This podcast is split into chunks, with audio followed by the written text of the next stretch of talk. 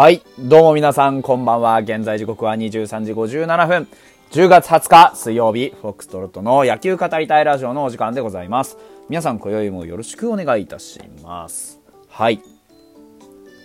えー、本日、メットライフでね、あの、昨日、松坂さんのね、引退試合が行われまして、あの、我々5位に上がりましてですね、えー今日勝てば、まあ、あのー5位ね、キープというところで、まあ、当然ね、あの、追い越して、追い越されてという関係性がございますから、あのーキープというところだったんですけどね。あの、先発は中6日でアーリンでございました。で、相手さんは松本、10勝目を狙う松本渡でございました。あの、結果から言うと10勝目を許しました。あのーアーリンがね、ちょっと爆発炎上しまして、5回で はい、えー失礼いたしました。5回にね、ちょっと、あのーやはりね、先頭をこう、出す気配が、まあ、ありましたよね。うん。あのー何があったかっていうと、やっぱりね、突然、こう、まあ、ストライクが入らなかった。あーカーブ、カーブとね、高めのカーブを2球続けたんですが、そのね、2回の高めのカーブの2球続いたとか、ね、どうしてもちょっと外側に抜けてしまってというところ。アーリー左投げですから、あの、右バッターに対しては、クロスファイヤー、インコースの低めに決まるね、えー球を上手に使っていくことが多分効果的だったと思うんですけれども、ちょっとその布石を打てなくてですね、安易に、あの、ツーシームを投げて打たせて取りに行ってしまいました。あの、これはもう完全にストライクの取り急ぎというやつだったと思いますね。当然、あの、山川昨日もホームラン打ってますから、一発警戒という中でですね、あの、ヒットで済んだだけまだマシと思う向きもあるかもしれませんが、まあ、常識的に考えてやはり、回の先頭バッターはね、いかにそんなに足は速くないとはいえ、回の先頭バッターをこうやって簡単に出してしまうっていうのはあまりよろしくなかったですよね。で、えっ、と、その次のね、川越はチェンジアップでセンターフライにしたもののですね、あの、ブランドンに対してもやはりカーブが決まらずにですね、えー高めのカーブ抜けたりとかね、えーまあ、全体的にちょっと外高めというところにボールが収まってしまってですね、ストレート高いところを狙われてしまいました。で、一塁三塁。で、一塁三塁の後ですね、今度はあの、告げですね。この告げにもですね、あの、今度は低めにカーブ決まったんですけれども、あの、ツーシームをうまく打たれてしまってですね、ポテンヒットというところで、これでランナー満塁。で、なんとかね、岸潤一郎を、えーっと、ね、今度はね、インコースちゃんと決まるようになったんですよ。この辺からね、インコースのカーブ、低めのカーブってちゃんと決まるようになったんですが、岸潤一郎を三振に打ち取ったところでですね、えー山田遥にですね、えーどうね、あの、ストレートの高めにふわっと浮いたやつをですね、えーまあ、完全に打たれてしまいましてですね、まあ、ホームランにならなくてよかったな、みたいなね、フェンス直撃のね、えータイムリーツーベースを、まあ、打たれましてですね、えーこれで3点一気に失うということになりました。あのー連打こそ許してない、ほとんどね。ほとんど連打こそ許してないんですが、まあ、あのまあ、許してない、許してないこともないんですけど、ほとんど連打というよりかは、あの、結局仕留めきれずに、あのランナーを溜め込んでしまってやられてしまったというところですね。あの、丁寧さが一つ足りなかったなっていうのが、うん、あります。やはりね、あの、甘い球とあれば、あの、間違いなく振ってくるというのが、この西武打線の怖いところですので、ここをね、やはりアーリンが、まあ、ちょっと、もうちょっとね、丁寧に、まあ、あの、投げていくっていう意識がね、必要でしたよね。うん。初回ですね、非常によく抑えてたと思うんですよ。あのね、えっ、と、殿崎をツーシームでレフトフライにし、えー、栗山さんをね、あのど真ん中のストレートズボーン入れて、えー見逃し三振にして、で、あのウーネンティンをね、チェンジアップでタイミングをずらして空振り三振してて、こういうピッチング非常に素晴らしかったんですが、あのウーネンティンの時点ですでにですね、球が高めに浮いてるんですね。あのーまあ、決め球になった5球目のチェンジアップ、それから3球目のカーブこそ低めに決まっているんですが、それ以外は全部、えっ、と、まあ、右バッターから見て外角高め、えー、左バッターから見てインハイ。ここにですね、集中してるんですよ、ボールが。まあ、なので、あのー今日は全体的にアーリン、球が高めの傾向があるなという感じ。コントロールもさほどですね、まあ、あのー良くなかったっていうところも含めると、やはりこう制球力ですよね。あのーアリみたいなタイプっていうのは、えっ、と、やはり、コントロールね、球威がすごくあるわけでもなし、ね、変化球で言うとカーブと、まあ、あの、ストレート、それからツーシームといった、あの、カーブとストレートで緩急を取り、えー、ストレートとツーシームで、あの、芯をずらすっていうね、本当にテクニカルなタイプのピッチャーなんですね。ですから、あのー、そういうピッチャーの、これがあの、弱点のうちの一つなんですが、テクニカルなタイプのピッチャーっていうのは、一度コントロールを乱してしまうと、多少の緩急とか、多少の芯ずらしっていうのをパワーで押し切られてしまうんですね。なんでかっていうと、軸になるストレートに、あの、さほど威力がないからです。あのー、ストレートの球速見てもらえればわかるんですが、今日130後半から、まあ、140ちょいくらいまでしか出てないんですよ。あの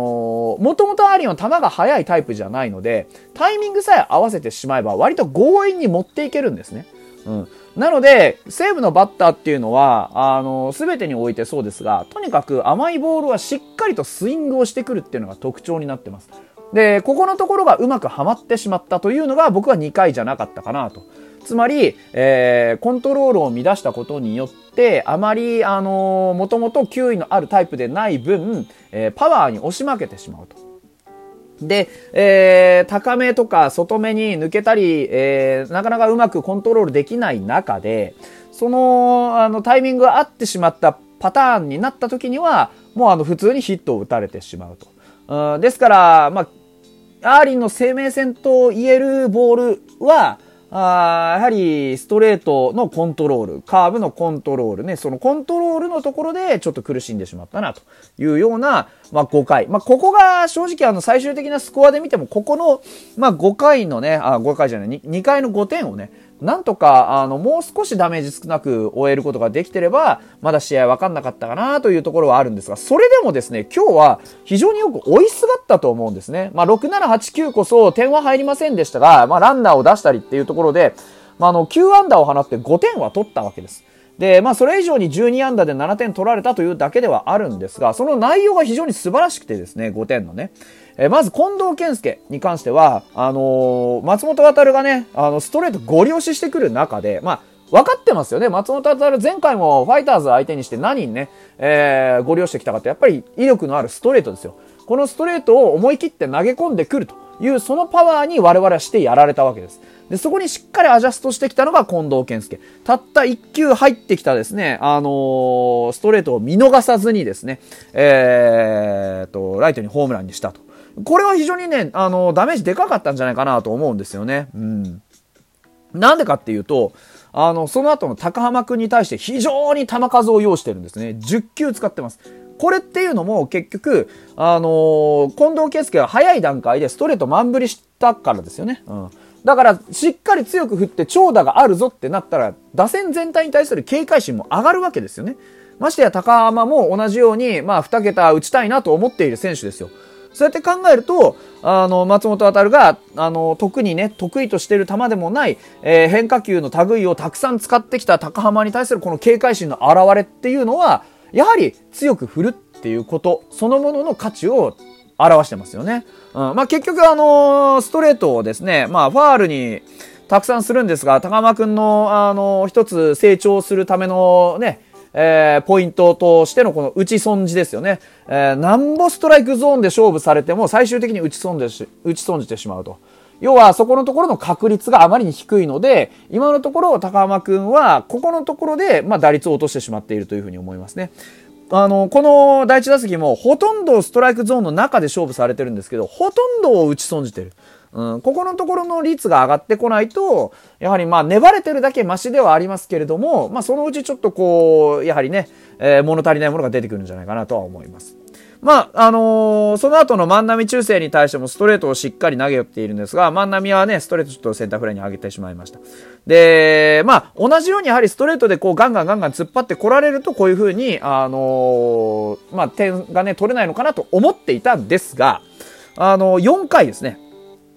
えー、野村くんがヒットを打ってですね、まあ、あのー、あ、春樹がフォアボール。で、野村くんがヒットというところで1、3塁を作って、えー、高浜くんが今度はストレートをしっかり、えー、捉えてセンター前ヒット。こういうふうにあの、今日は非常にですね、あのー、ストレートを捉えるシーンというのは目立ちました。はい。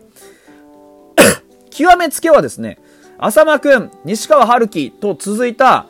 その直後の野村祐希、初球のストレートインコースをしっかり振り抜いて、スリーラン。これはね、やはりあのー、次回はね、同じようにはいかないぞっていう、打線全体で松本渡のストレートに対してしっかり対策を打ってきたからこそ、松本渡から5点を取ることは可能になったってことですよね。これが打線全体で取り組みができたっていうのが非常にポジティブ。これはですね、あの、来年にも繋がってくると思います。同じようには投球できないなと、間違いなく、西武バッテリーには思わせたと思います。勝ちこそしましたが、アーリンがここで5回ね、5失点と崩れて、あの、2 回の5失点崩れてなかったら、こういうふうには言ってなかった。あと思えば、松本航がこれだけストレートをしっかり弾き返されて長打を打って5失点したっていうことに対する、まあ、あの、あちら側の学びもあるでしょうし、我々もしっかり対応して、えー、バットを振って、相手の攻略をすることができたと言っていいんじゃないかと。いうふうに思います。まあちょっとそこにね、集中しすぎたあまりです、あまりにですね、その後ろをなかなか打つことができなかった。で、クモン君にもしてやられましたからね。えー、まあそういうところも含めてですね、まああの、これからのね、伸びしろ、まだまだね、あの、対応していけばちゃんとできるってことが分かりましたからね。ってことは、普段から、ね、心がけていけば、今日みたいな、まあ試合を勝ちゲームにするってことも可能ってことですよ。うん。まあ、の連戦続いてますから、体力的にもピークでしょうけど、しっかりね、えー、休んでまた、えー、頑張ってほしいなというふうに思います。それでは、また明日です。